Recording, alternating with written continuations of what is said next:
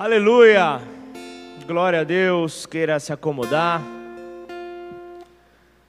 queira tomar aí o seu lugar, se preparar para aquilo que Deus quer falar aos nossos corações. E pensando pensando nesse poder, pensando nesse poder que é aperfeiçoado na nossa fraqueza, por isso, a, a, a, certeza de que somos fracos, a certeza de que somos fragilizados com a nossa própria mão, com o nosso próprio movimento do nosso braço. Então, entregarmos a confiança é algo básico nas, nas nossas vidas. E não apenas sermos conduzidos como uma boiada, sermos conduzidos como aqueles que não se relacionam com a palavra de Deus, mas sermos motivados a conhecê-lo mais e mais. Não apenas conhecer a pregação que recebemos, mas conhecemos aquele que gerou a pregação, que é o próprio Senhor Jesus, é o próprio Espírito Santo de Deus. E eu quero falar nessa manhã sobre palavras preciosas, quero falar sobre as palavras preciosas de Jesus. Palavras que transformam, palavras que incentivam, palavras que motivam, palavras que mudam circunstâncias. E há muitas coisas, muitas coisas a serem aprendidas com Jesus, muitas coisas a serem estudadas a seu respeito. Nós poderíamos estudar ali a sua vida, poderíamos estudar a sua família, os seus feitos, poderíamos estudar o ministério de Jesus aqui na terra, Poderíamos estudar as viagens na qual Jesus e os seus discípulos fizeram aqui na terra, os seus objetivos. Poderíamos estudar o seu estilo de liderança. Não há treinamento nenhum feito pelo homem aqui nessa terra que se compare ao que Jesus fez aqui, ao que Jesus faz, ao que Jesus sempre fará por meio das suas palavras preciosas, por meio das palavras que ele liberou para cada um de nós. Só que eu quero aqui colocar duas coisas. Eu quero colocar duas coisas que são as mais importantes na vida de Jesus Cristo. Quero falar sobre as suas palavras e eu quero falar sobre o seu sangue. Justamente não é nenhuma coincidência, mas eu poderia dizer que é uma Jesuscidência no dia onde nós nos assentaremos à mesa com Ele o dia da ceia do Senhor, o dia onde nós iremos receber do pão, receber do suco de uva, ou seja, os símbolos do seu corpo e do seu sangue. Mas você já entendeu com profundidade o que significa a ceia do Senhor? Porque chegamos uma vez por mês, sentamos para receber no final do culto ceiamos, mas o que está por detrás das palavras preciosas que Jesus liberou? As palavras de Jesus são importantes porque elas nos ensinam verdades e sabedorias a respeito de Deus. Eu falo de palavras que mudam vidas, falo de palavra que nos transforma em discípulos, palavras que nos transformam naqueles que possuem o desejo de compartilhar essa palavra por onde quer que formos. Aqueles que desejam fazer o seu mestre conhecido, discípulos que querem fazer o seu mestre conhecido nos quatro cantos desta terra. E a experiência que temos com essas palavras preciosas de Jesus elas mudam o nosso, o nosso olhar. As palavras mudam a nossa ótica. Olhamos para as pessoas, olhamos para as circunstâncias, olhamos para os desafios que nos são apresentados com o olhar de Jesus. Não com o nosso olhar finito, não com o nosso olhar limitado, não com o nosso olhar apreensivo diante da circunstância apresentada e diante da nossa limitação. Está sendo claro até aqui? Então, se nós entendemos dessa maneira, nós vamos reproduzir palavras de vida. Não apenas palavras que ouvimos, histórias que ouvimos, como um telefone sem fio. Quem já brincou de telefone sem fio sabe. Começa, começa ali falando no começo Jesus, termina lá no final falando Genésio. É, é, o telefone sem fio ele vai conforme vai passando de um para outro. Muitas vezes a compreensão não acaba sendo a mais correta e você acaba passando para frente algo que não é o que realmente você ouviu. Então quero nessa manhã falar sobre essas palavras preciosas, não apenas as palavras que ouvimos, mas as palavras que nós vivemos, as palavras com a qual nós nos relacionamos, são palavras de vida. São palavras de vida eterna que transformam, que geram discípulos verdadeiros. E o melhor de tudo é falar de um Deus que é espírito, que procura por verdadeiros adoradores. Curva sua cabeça por um instante, quero orar.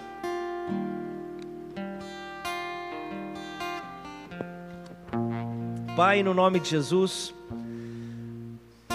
eu quero nesta hora reconhecer a tua grandeza neste lugar, reconhecer a tua grandeza sobre esta terra, reconhecer a sua grandeza, Pai, sobre a minha vida, Pai. Portanto, convém que o Senhor cresça e eu diminua, como teu instrumento aqui nesta manhã, Senhor.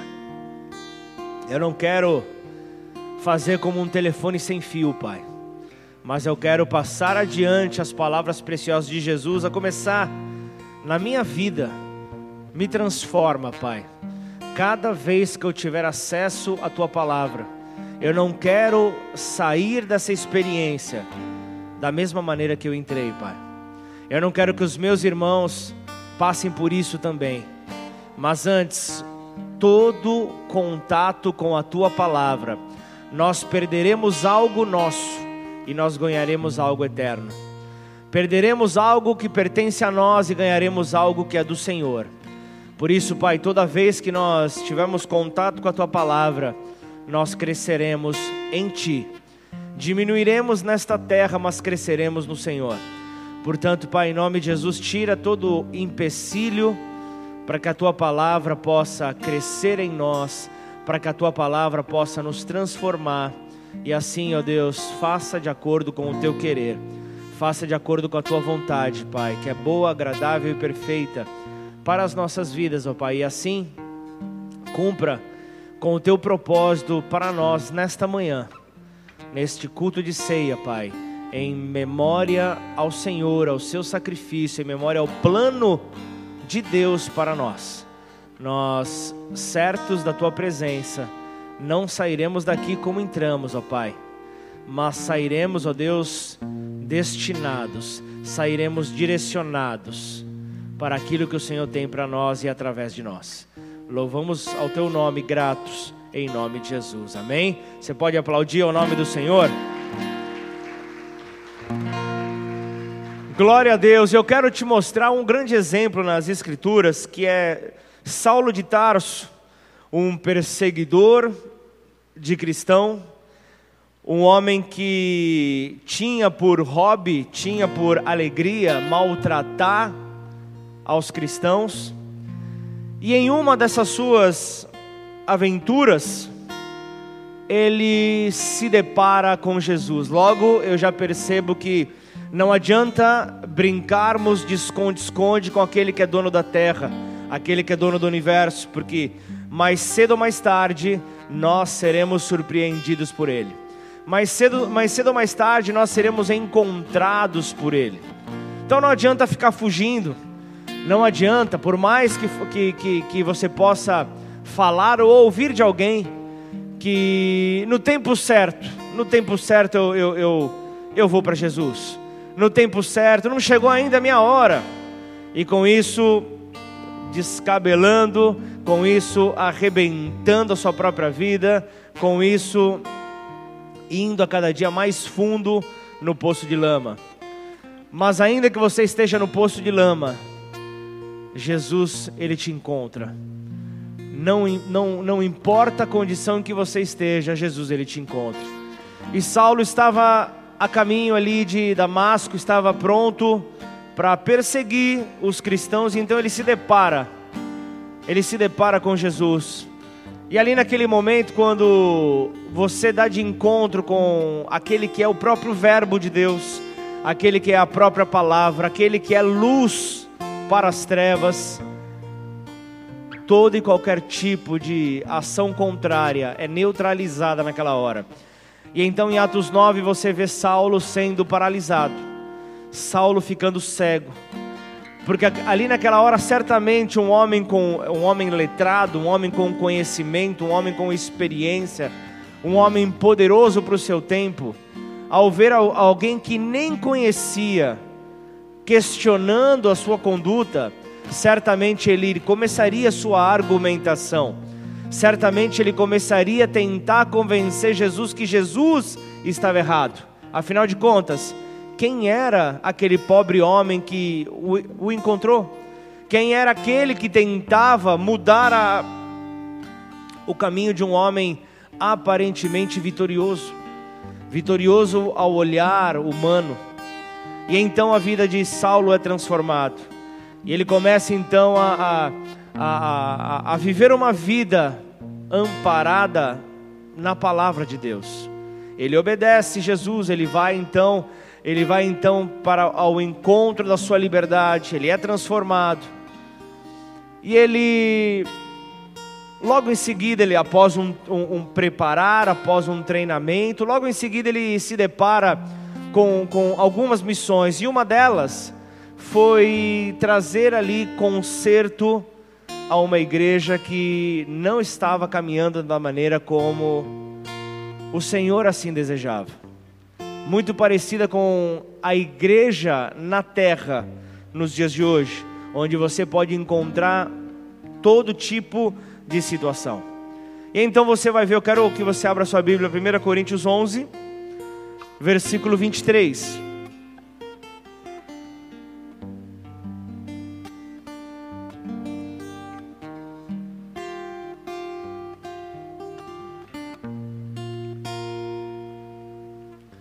1 Coríntios 11, versículo 23. Aqui ele começa o seu ensino à igreja de Corinto, dizendo: Porque eu recebi do Senhor.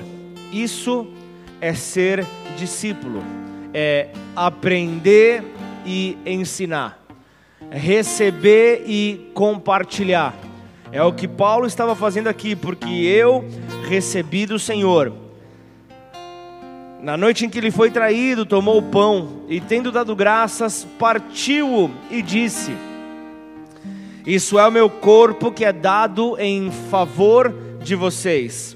Façam isso em memória de mim. Da mesma forma, depois da ceia, ele tomou o cálice e disse: Este cálice é a nova aliança, o, o novo pacto no meu sangue.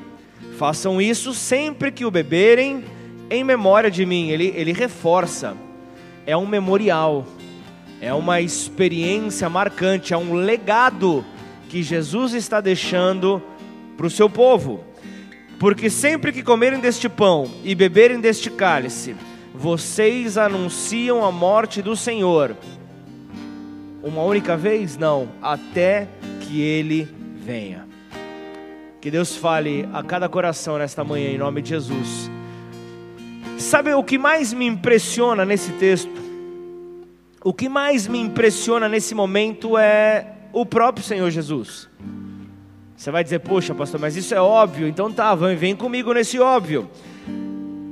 O que me impressiona nesse texto é Jesus fazendo a ceia é Jesus preparando a ceia. Ele parte o pão, a figura que representa o seu corpo. Ele está falando algo que viria a acontecer. Eu vou ser partido por vocês. Eu vou ser partido para que haja liberdade para vocês. Eu vou ser quebrado. E ele fala também sobre o cálice ali, sobre, sobre o cálice a ser bebido, que era a figura do seu sangue. Só que ele fala sabendo que ele ia morrer. Imagina só, ele faz um discurso, ele prepara um ensino para aquela igreja, sabendo que ele iria morrer, sabendo do que se trataria aquela ceia, sabendo que ele iria anunciar a sua morte. Ele iria anunciar a sua morte. Então eu quero te perguntar logo, logo nessa manhã, de uma maneira bem prática, quantos de nós perdemos a paz por muito menos do que isso? Quantos de nós perdemos a paz por não por, por saber que algo que nós possamos fazer, nós seremos de alguma maneira prejudicados. Eu não estou nem falando de morte, como Jesus estava falando. Eu estou falando apenas de sair daquilo que você esperava, sair do seu controle, sair da sua zona de conforto. Quantos de nós, por muito menos, já não conseguimos encontrar tempo para nos reunir entre amigos, entre familiares? Quantos de nós, por menor que seja o estresse que nós estamos vivendo, deixamos de ter comunhão, que é algo extremamente importante por nós relacionamento. Ninguém nasceu para ser isolado nessa terra. Você pode perceber que toda depressão, problemas de enfermidades, eles começam a partir de um isolamento. Você acha que isso é uma simples coincidência? Você acha que isso não está relacionado com algo contrário ao que nós fomos ensinados a ser? Jesus então, ele conseguiu, Jesus então ele conseguiu entender o poder da comunhão e ele teve comunhão com os seus. Então o texto ele nos traz aqui uma verdade, ele diz: "Anunciamos a morte de Jesus até que ele venha. Isso quer dizer, Jesus está vivo, amém ou não? Porque o morto ele não volta. O morto, ele está morto. O morto, você vai no cemitério lá, você vai encontrar no máximo um corpo em decomposição, ou, ou ossos que virão a ser cremado. O morto já não faz mais nada, mas se nós estamos representando a memória do sacrifício de Jesus, nós estamos representando alguém que está vivo. E se ele está vivo, com todo o poder que ele tem, ele pode mudar a realidade que você está vivendo. Se tão somente você crer, se tão somente você entregar a sua vida a Ele, Ele pode mudar todas as coisas. Ele pode mudar os pensamentos daquele que está mais contrário. Ele pode mudar tudo, Ele pode mudar todos se tão somente nós cremos, se tão somente nós entregarmos. Então é, é um tempo. Esse texto é extremamente atual e ele traz para é, no dia de hoje para nós a informação de que é tempo de nos comprometermos com Deus.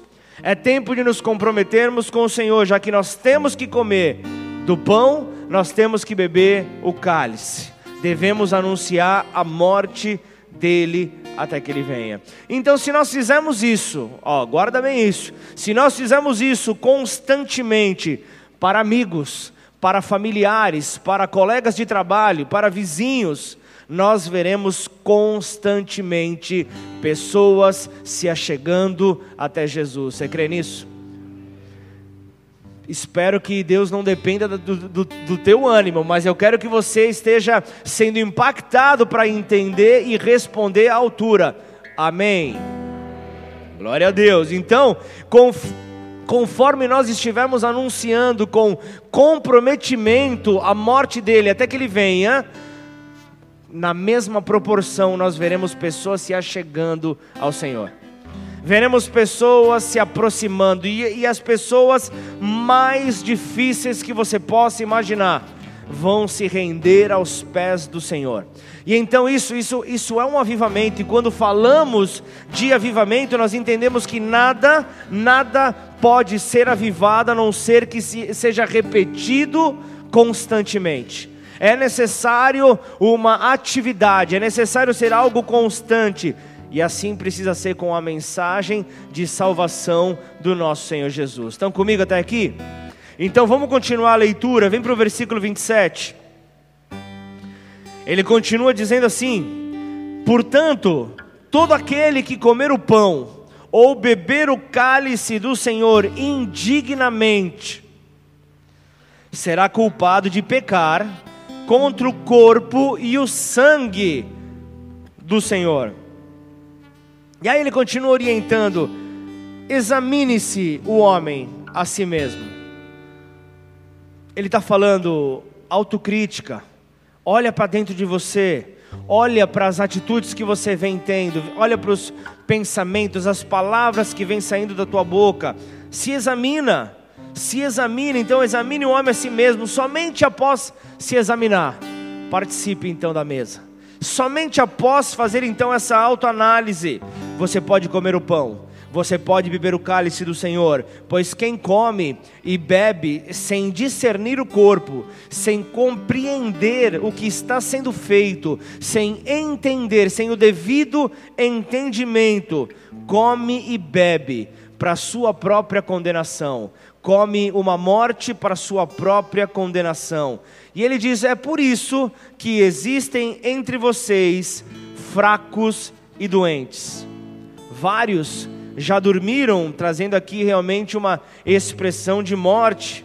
Mas se nós nos examinássemos a nós mesmos, não receberíamos juízo. Então isso aqui está trazendo algo muito claro para mim, muito claro para você. Se comermos do pão e bebermos do cálice, muitas das enfermidades seriam evitadas muitas das doenças, muitas das fraquezas seriam evitadas se tão somente nós tivéssemos vida, relacionamento com o Senhor. Eu vejo o motivo de muitos andarem fracos, muitos se afastarem dos caminhos do Senhor, muitos não terem força para suportar a pressão que recebem, uma simples pressão por estarem distantes, por não discernirem o corpo do Senhor. Mas ele diz algo aqui que mexe comigo, que tem que mexer com você: beber dignamente. Você não pode ser indigno nesse momento. Você tem que beber dignamente, ou seja, você tem que beber confiando nesse ato. Você tem que beber confiando no Senhor a todo tempo. Como, como o Caetano ministrou no louvor, é confiando a Ele todas as coisas é confiando a Ele todas as coisas. Então, tem algo que nós devemos compreender na vida de Jesus. Tem algo que nós devemos compreender nas Suas palavras, que nós devemos compreender no Verbo vivo de Deus. Três coisas centrais ao anunciar Jesus Cristo. Três coisas que simbolizam a Sua palavra. primeira delas é pregar a salvação pela qual Jesus morreu. Esse é o primeiro ponto. Segundo ponto é ministrar, ministrar a cura pela qual ele morreu. Ele morreu para que eu e você fôssemos curados. E o terceiro ponto é ensinar a ser abençoados e prósperos nele, não no material, não nas coisas terrenas, mas sermos prósperos e abençoados nele, naquele que é a própria bênção, aquele que é o próprio abençoador. É nele que nós somos abençoados, é nele que, que, que, que nós somos revestidos do poder do alto e onde a, a, a, a nossa mão tocar, tudo ganha vida, tudo é abençoado, tudo é transformado. Então, estas três ações são associadas ao sacrifício de Jesus: é o pregar salvação, é o ministrar cura, é o ensinar a respeito da bênção de Deus. Fiquei na dúvida agora, né? Levantei um, dois, três. Fiquei na dúvida se estava faltando dedo agora. Tamanhas as bênçãos do nosso Senhor. Então são diferentes etapas para a salvação.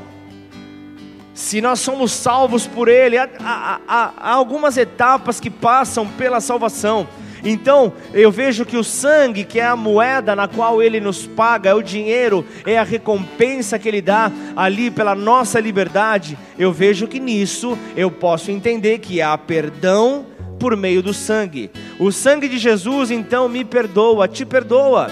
Há perdão no meio, por meio do sangue, e o perdão significa que Deus ele parou de sentir ira sobre você. Não há mais uma ira sobre a condenação que estava sobre as nossas vidas nós somos perdoados, e Ele perdoou e apagou toda a dívida que estava no nosso nome. É uma isenção completa de dívidas. Se você pensa numa, numa, numa anistia que, que, que a prefeitura dá por impostos, é muito maior, porque é algo que está sobre a eternidade das nossas vidas. É, é, é esse tipo de perdão que ele traz para nós, é a liberdade, é estarmos livres da culpa e de todo e qualquer tipo de ressentimento. É isso que nós encontramos por meio do sangue, é o perdão, mas além do perdão, recebemos o perdão do Senhor ali no seu sacrifício, mas nós também entendemos que há limpeza, há limpeza por meio do sangue. 1 João 1,7 diz que se andarmos na luz como Ele na luz está, temos comunhão uns com os outros, e o sangue de Jesus Cristo, seu Filho, nos purifica de todo pecado. Então há purificação por meio do sangue. A purificação do, por meio do sangue. Então, depois de ser perdoado, você precisa ser limpo, você precisa ser purificado. É, é, é, esses são os passos para a salvação. Então você pode ser purificado, mas muitas vezes continua um mau cheiro por meio do pecado, dos males do passado nas quais nós estávamos envolvidos. Então nós temos que nos desfazer, nos desvincular daquilo que estava no passado. Isso, vem a, isso é a purificação nele. Hebreus 13, 11 fala: O sumo sacerdote traz o sangue dos animais para o lugar santo como sacrifício do pecado, enquanto o corpo dos animais é queimado fora do acampamento, da mesma forma, Jesus sofreu fora das portas da cidade para santificar seu povo, mediante o seu próprio sangue. Portanto, vamos até Ele, esse é o convite, vamos até Ele, para fora do acampamento e sofremos a mesma desonra que Ele sofreu. Olha só, eu entendo então que no sangue há santificação. Então a santificação ele te leva para mais, mais longe do que o, o, o perdão, a purificação. Você não para, você continua a caminhar distante do pecado, distante da condenação. Isso então significa que eu e você, nós somos separados para um propósito sagrado. Quem, quem entendeu diz amém. Nós então fomos separados para um propósito celestial. Você não foi separado simplesmente para ficar de braços cruzados esperando o dia chegar, esperando as coisas caírem dos céus, mas nós fomos separados para um propósito maior. Então entenda que esse é o poder de transformar completamente um criminoso num sacerdote de Deus. Esse é o poder que nós temos de, de, de, de, de ver aquele que era mentiroso se tornando alguém leal, alguém fiel, aquele que roubava, já não roubando mais e se tornando alguém que multiplica as boas novas de Deus. É, o poder que nós encontramos no sangue. Esse é o poder santificador do sangue de Jesus. Efésios 1:7 diz: "Na qual temos a redenção pelo seu sangue." Na qual nós temos a redenção pelo seu sangue, a remissão dos pecados, segundo a riqueza da sua graça. A riqueza da sua graça. Então, o passo seguinte é podemos então ser redimidos redimidos no sangue. É esse é o passo que continua. Então, redimir é conseguir, é ganhar, é comprar algo ou alguém de volta. É isso que nós temos pelo sangue, é a compra de volta, é comprar de volta alguém que era escravo, alguém que estava paralisado, alguém que não poderia avançar. Cristo então comprou de volta legalmente, houve uma legalidade para Cristo nos comprar para Cristo nos trazer de volta do, do, do, do acampamento ali dos escravos do diabo, e Ele traz então para o reino da luz no seu Filho amado Jesus. Ele pagou o preço por nós, Ele pagou o nosso resgate, Ele pagou então pela nossa liberdade. Então, quando Deus Ele te compra é, é, dessa condição de escravo, do reino das trevas, você passa então a ter um novo Senhor, você passa a pertencer a Ele. Então aí o diabo ele não tem mais poder de ação sobre a sua vida, de reivindicação sobre você, porque você, ele, ele já não tem mais autoridade sobre você, ele não tem mais autoridade sobre a sua vida, porque a sua vida foi paga com o sangue a sua vida foi paga com o sangue. E aí vem um último passo para a salvação, que é a reconciliação por meio do sangue. Romanos 3, 23 diz: Pois todos, Eu, você, você, você, você, todos pecaram e carecem da glória de Deus, sendo justificados gratuitamente por sua graça mediante a redenção que há em Cristo Jesus. A quem Deus propôs no seu sangue como propiciação mediante a fé, para manifestar a sua justiça, por ter Deus na sua tolerância deixando impunes os pecados anteriormente cometidos, tendo em vista a manifestação da sua justiça no, no tempo presente, para ele mesmo ser justo e o justificador daquele que tem fé e essa fé está em Jesus. Essa fé que nós temos nele fala de uma reconciliação definitiva, fala de uma reconciliação sem volta, como, como foi falado ali né, no, no culto da quinta-feira, é um caminho sem volta. É um caminho sem volta. Então, é, eu preciso compreender que, que, que no sangue de Jesus, nessa reconciliação definitiva, ela vem porque nós estamos perdoados, nós estamos purificados, nós estamos santificados e nós estamos redimidos. Por isso, por causa desse pacote todo, nós então somos reconciliados. Agora podemos desfrutar de uma de um relacionamento reconciliado com Deus. Tudo que estava afastado volta a se unir a Deus. Então, isso é a reconquista do favor e da boa vontade de Deus para nós. Aquilo que o homem havia perdido, Deus dá de volta a ele. Deus dá de volta ao homem, então isso é pelo sangue de Jesus, é que nós somos apaziguados com o Pai Celestial houve paz, houve paz, e nessa paz nós encontramos novamente o relacionamento que o homem havia perdido. O homem, por meio do pecado, havia perdido. Então, o sangue, ele fala de um poder que é além do natural. Então, fala de algo sobrenatural que nunca acaba. Algo sobrenatural que nunca acaba. São as mudanças espirituais que acontecem na nossa vida. É por meio desse poder sobrenatural que te livra da morte, abre as portas do céu e ainda te dá acesso ao próprio Deus, ao próprio Pai, por meio de Jesus, o Filho. Então, se você veio hoje aqui, se você veio nesta manhã, aqui nessa casa, esteja certo de uma coisa nós somos uma, uma igreja, nós somos uma família de pessoas imperfeitas, de pessoas que não conseguem,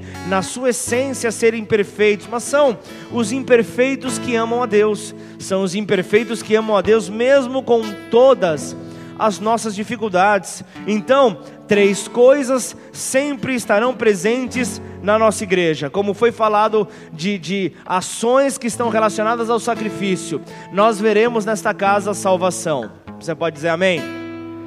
Nós veremos cura nesta casa. Você ainda pode dizer amém? E nós veremos então a bênção de Deus nessa casa. Nós veremos então essas ações. Aleluia! Nós veremos tudo isso por meio da salvação em Cristo Jesus. É nisso que nós cremos. É nisso que nós entendemos que podemos então crescer no Senhor. Primeira carta de Pedro 2:24 fala: Ele mesmo levou em seu corpo os nossos pecados sobre o madeiro. Então, se Jesus, vem comigo aqui, uma aula de mergulhando na palavra. Se Jesus levou os nossos pecados, onde é que estão os nossos pecados? Está ainda sobre a tua vida? Está na tua conta ainda? É lógico que não, está no corpo dele, está no corpo de Jesus. Jesus levou sobre ele, levou sobre o seu corpo aquilo que nos livra da morte eterna. E aí eu vejo ali na, continua, na continuidade desse texto, 1 Pedro 2,24, ele diz: a fim de que morrêssemos para, para o pecado e vivêssemos para a justiça. Não é à toa que ele levou seus pecados, mas é para isso, por suas feridas vocês foram curados. Por, pois vocês eram como ovelhas desgarradas, mas agora se converteram ao pastor e bispo das suas almas. Aquilo que Isaías fala, 53:3, ele fala: "Foi desprezado e rejeitado pelos homens, um homem de tristeza e familiarizado com o sofrimento, como alguém de quem os homens escondem o rosto. Ele foi desprezado e, e, e, e nós não o tínhamos por estima. Certamente Ele tomou sobre si as nossas enfermidades. E sobre si levou as nossas doenças, contudo, nós o considerávamos castigado por Deus, por ele atingido e afligido, mas ele foi transpassado por causa das nossas transgressões, ele foi esmagado por causa das nossas iniquidades. O castigo que nos trouxe a paz estava sobre ele, e pelas suas feridas nós fomos curados. Pelas feridas de Jesus nós fomos curados, então, em Cristo, na salvação que nós temos por Ele, a cura. Então, nós, pelas suas feridas nós somos curados.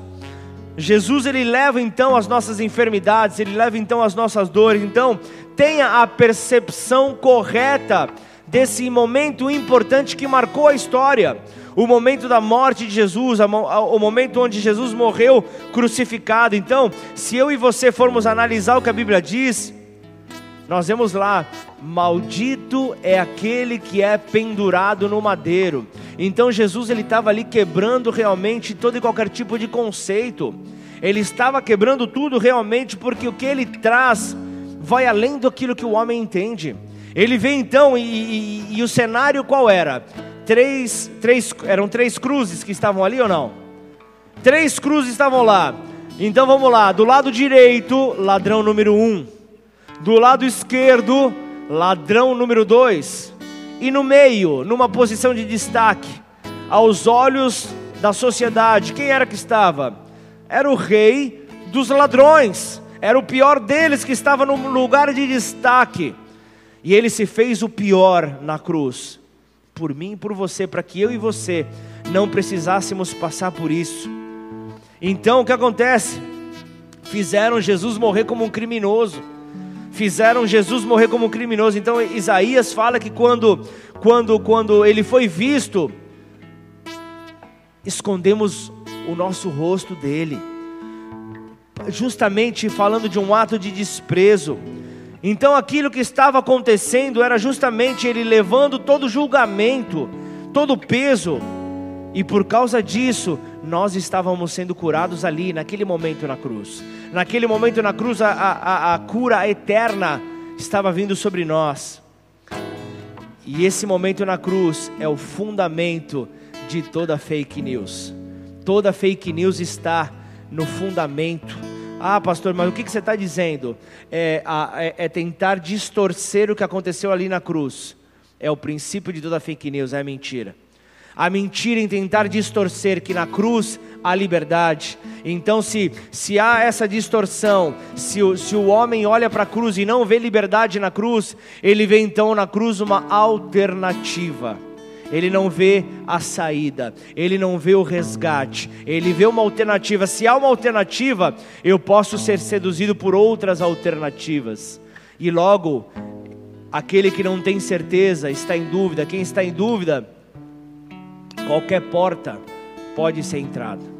Qualquer porta eu posso entrar, qualquer banquete pode me alimentar, porque eu não sei para onde eu estou indo eu não sei o que é que vai me fortalecer. Então, essa dúvida vai acabar conduzindo as percepções do homem, vai acabar conduzindo então a ideia que o homem tem, as percepções a respeito de quem é Jesus. E muitas vezes, as, a, a percepção que, que outras pessoas têm acerca de Jesus são aquelas que nós abraçamos para nós por não termos experiência com Ele por não termos relacionamento com eles. Então aí você vai escutar muitos chamando Jesus de o cara lá de cima. O cara lá de cima, é, aquele que tem poder, aquele que é cabra retado. Deixa eu te falar uma coisa. Ele não é nada disso. Ele é meu Senhor. Amém ou não? Não tem variações. Ele é meu Senhor. Ah, mas é um jeito, eu sou assim, Deus me conhece, é o cara, é o brother. Ele é meu Senhor.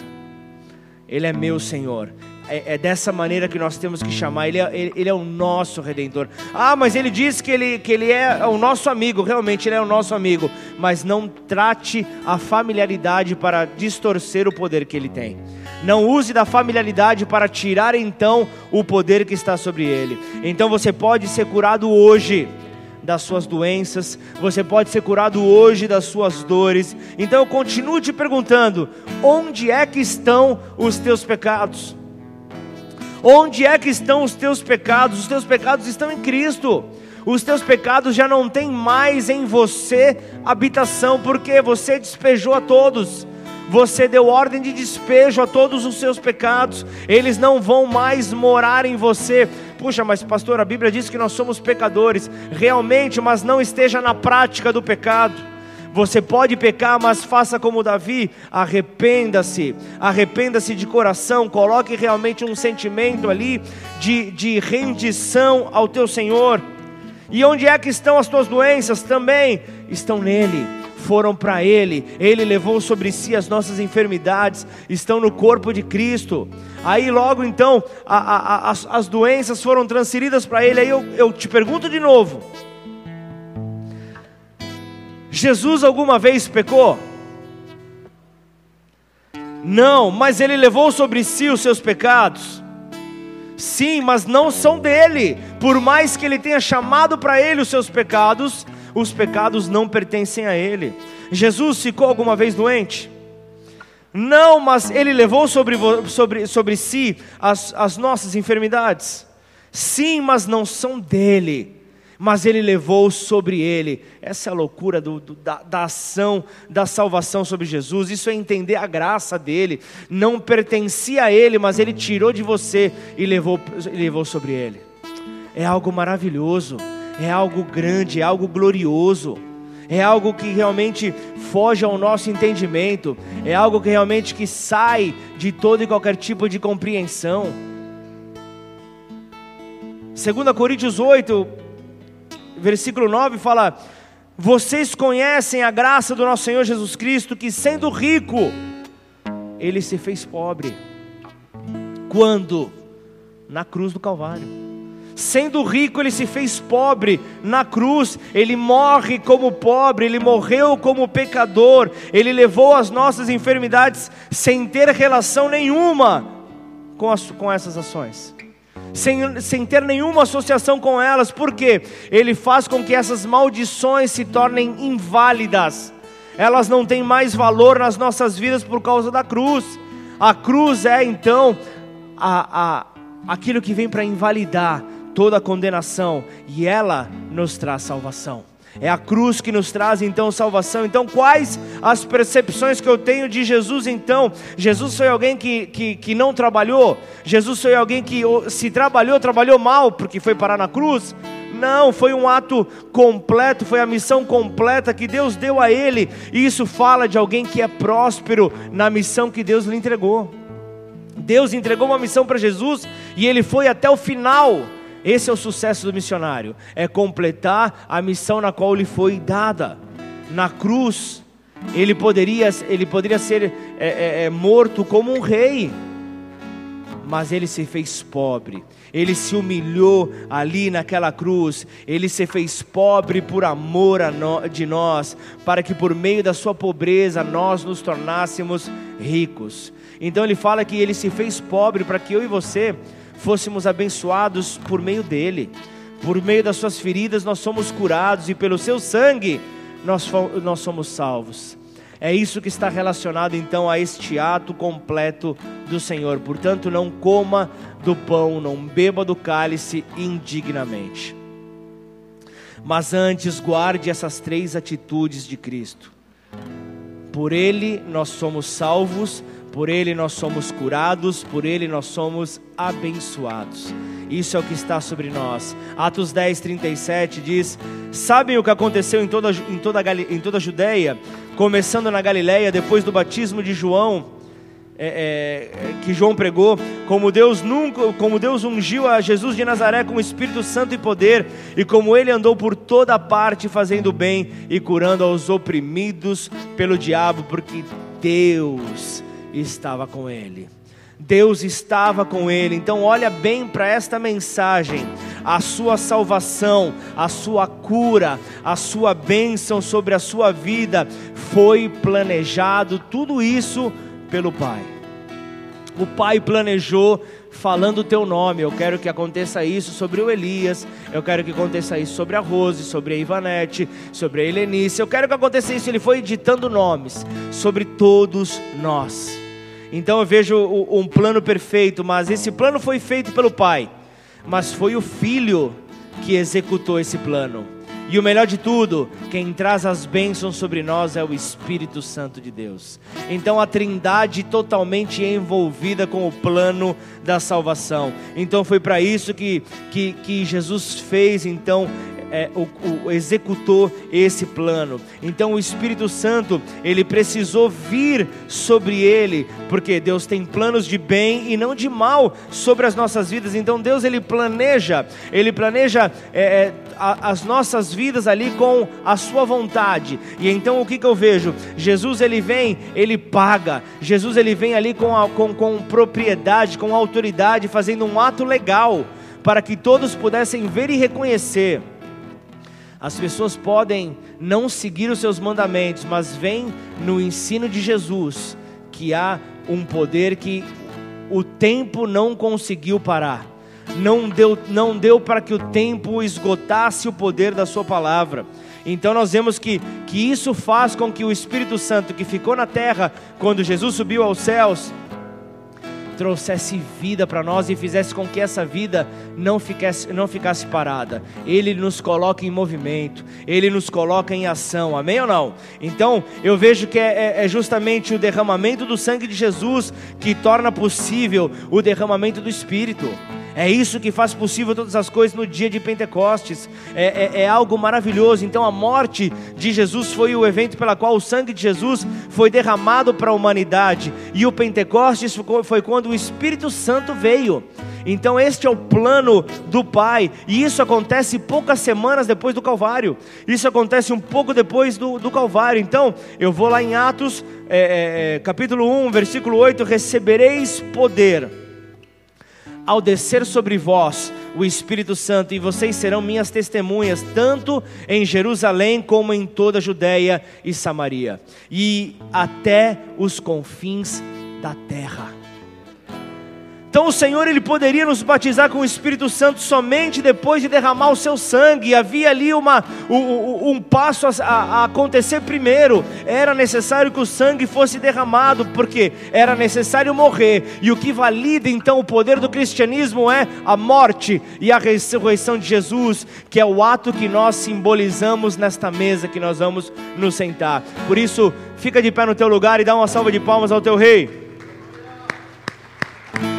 Aleluia! Senhor, em nome de Jesus, ó Pai, é por meio, Pai, da Tua palavra que nós somos, ó Deus, agraciados. É por meio do teu, dos Teus planos, ó Pai, que não tem fim sobre as nossas vidas, conforme a Tua bondade, conforme a Tua misericórdia, Pai, é que nós somos revestidos, ó Deus. Pai, como é bom, Senhor, como é bom, Pai, estar, ó Pai, revestido do alto, Senhor, de onde não há corrupção, de onde não há sujeira, Senhor. Nós recebemos algo que é puro, que nos torna separados, ó Deus. E isso faz com que tenhamos atitudes diferentes, ó Pai. Atitudes, ó Pai, transformadoras, Senhor. Portanto, em nome de Jesus, quando nós entendemos que nós somos separados, nós não alimentamos diferenças entre as pessoas. Quando nós entendemos que nós somos separados, nós buscamos ver que as nossas atitudes sejam a melhor pregação, porque o que o Senhor quer de mim, o que o Senhor quer de você, é que ao, ao, ter o olhar das pessoas sobre nós, as pessoas olhem e digam: lá está Jesus, aí está Jesus, este é Jesus, este é o Jesus da Bíblia, esta é a resposta que Jesus daria. É dessa maneira que o Pai espera que eu e você nos comportemos com todas as nossas dificuldades, com todas as nossas limitações. Então, abra, abra a mão do teu orgulho, para de ser teimoso, para de ser teimosa, para de querer então querer ir, ir até o fim, querendo ir até o fim, não aceitando uma mudança sobre a tua vida. Ah, porque eu sou assim, eu nasci assim, esse é o meu temperamento. Para! Assim você está limitando a obra de Deus, assim você está dizendo que o Espírito Santo de Deus não tem poder, e ele só não terá poder se você não permitir ele agir na tua vida. Só se você disser para ele: Eu não permito que você entre em mim, eu não serei morada do Senhor, eu serei morada das minhas emoções, eu serei morada dos meus desejos, dos meus prazeres, da minha vontade. Eu quero, eu quero, eu quero. Esse é o grande erro que o homem comete, é deixar o Espírito Santo de fora. Por isso, em nome de Jesus, clame por ele. Clame então para que ele possa encontrar um lugar de habitação. Senhor, em nome de Jesus, olha para cada um de nós, Senhor. São imperfeitos, ó Deus, chamando pelo perfeito. São imperfeitos, ó Deus, dizendo, Pai, nós muitas vezes complicamos a tua palavra e por não entendermos algumas coisas, nós abrimos mão. Abrimos mão das tuas escrituras, abrimos mão das tuas palavras, abrimos mão de tudo que o Senhor é, para poder então, Pai, para poder então viver aquilo que que nós esperamos, que temos como perfeito, mas sabemos que os teus planos são planos de bem e não de mal, maiores do que os nossos. Por isso, não temos nada a perder, não temos nada a perder abrindo a porta do coração para que o, o Senhor possa entrar. E se o Senhor entra, Ele vem e ceia conosco, Ele senta na mesa, a mesa do banquete que Ele prepara para cada um de nós. Por isso, Pai, vem, vem Vem mudar, ó Deus, a nossa maneira de pensar. Vem mudar, Senhor, a nossa maneira de agir, a nossa maneira de falar. Ó Deus, quanta dificuldade temos, Senhor, de ouvir algo que foge daquilo que nós estamos, ó Deus, crendo como que certo. Tudo aquilo que vem, Senhor, para corrigir o plano de Deus principalmente se isso vem do homem, Pai. Se vem das tuas escrituras, nós fingimos que não entendemos. Mas se isso vem do homem, nós julgamos. Nós já logo dizemos quem você pensa que você é. Você é só meu líder de célula. Você é só um diácono da igreja. Você é só um presbítero. Você é o pastor. E aí você abraça aquilo que as redes sociais falam. Os homens são falhos. Realmente são falhos mas você não pode deixar de compreender que Deus, na sua infinita sabedoria, Ele levantou homens nesta terra para que então a palavra pudesse ser compartilhada. Ah, mas eu sou igreja por onde eu for, sem dúvida alguma. Mas Deus coloca ali, Deus coloca ali pessoas justamente para te ajudar nessa caminhada. Para quê? Para que você gere mais discípulos. Ah, mas pastor, eu não quero ser nunca na minha vida um pastor, mas você não precisa ser se você cumprir com a tua missão de cristão e as pessoas verem Cristo em você, o plano dele já está completo na tua vida. Claro que você vai desenvolver até ele chegar, mas você está no caminho certo. E se você está no caminho certo, você está agradando ao Pai. Se você está agradando ao Pai, continua. Continua a agradar, não pare de agradar. Continue agradando Ele por meio da tua vida, da resposta que você dá por meio das tuas atitudes. Isso fala de purificação, de santificação. Senhor, nos ajuda, Pai, a sermos santos como o Senhor é santo, Pai. E assim, ó Pai, eu quero, eu quero nesta hora, Pai, eu quero nesta hora dar oportunidade a, a você que nos visita hoje, a você que, que está, fica tranquilo que todos estão de olhos fechados, mas você que está na prática do pecado, você que está com, você sabe que você está com as suas mãos sujas. Você sabe que você está ali com o teu coração contaminado. Mas você quer restabelecer o seu relacionamento com Deus de maneira real, de maneira sincera. Ah, mas eu não sou digno de sentar à mesa porque eu estou em pecado. Se conserta, está errado, conserta.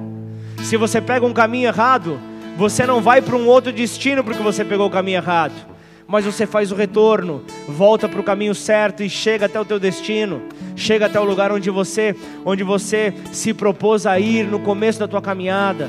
E faça isso então, nesse momento. Então, se você quer fazer isso, eu quero fazer uma oração contigo nessa hora. Você não está sozinho, você não está sozinha. Nós estamos juntos e juntos nós vamos então buscar esse conserto, buscar esta aliança. Em nome de Jesus. Repete essa oração comigo. Declara assim: Pai. Pai. Eu te peço perdão, te peço perdão pelas, minhas falhas, pelas minhas falhas, pelos meus erros, pelos meus erros pela minha teimosia, minha teimosia e tudo aquilo, tudo aquilo que me afasta de ti. me afasta de ti. E nesta manhã, nesta manhã eu me entrego por eu completo me entrego por completo a ti. a ti. E eu, e eu reconheço, E eu reconheço a Jesus Cristo, a Jesus Cristo como Filho de Deus, como Filho de como Deus, Filho do Pai, como filho do Pai, para que então, Para que então Ele viesse cumprir a missão cumprir do a missão Pai nesta do terra, Pai nesta terra, morrendo em meu lugar, em meu lugar, pela minha liberdade. Pela minha liberdade. E ao terceiro dia, ao terceiro Ele dia, ressuscitou Ele ressuscitou pela minha vida, pela minha vida, pela minha liberdade. minha liberdade. E assim, E assim eu te recebo. eu te recebo como meu único, meu único e suficiente, suficiente Senhor e Salvador. Senhor e Salvador. Escreve o meu nome, o meu no nome livro da vida no livro da vida. e a partir de hoje, partir de firma os meus passos, os meus em passos. nome de Jesus. Em nome de Jesus. Pai, em nome de Jesus, Senhor, eu quero colocar cada vida que se rendeu ao Senhor nesta hora, Pai. Cada vida, Pai, que se entregou por completo. Cada vida, Senhor, que abriu o seu coração para viver algo novo. É claro que você vai colocar em prática a partir do momento que você pisar fora dessa casa. Mas que o Senhor te capacite, que o Senhor te fortaleça, fa- fazendo com que você compreenda a sua fraqueza, a sua limitação, mas que você entenda o poder e a direção que você encontra nele. E que assim nós possamos juntos, ó Pai, crescer para Ti, ó Deus, em nome de Jesus. Vamos, antes de sentar à mesa, vamos adorá-lo nesta hora. Em nome de Jesus, abra os teus lábios, faça um perfeito louvor sair dos teus lábios, em nome de Jesus.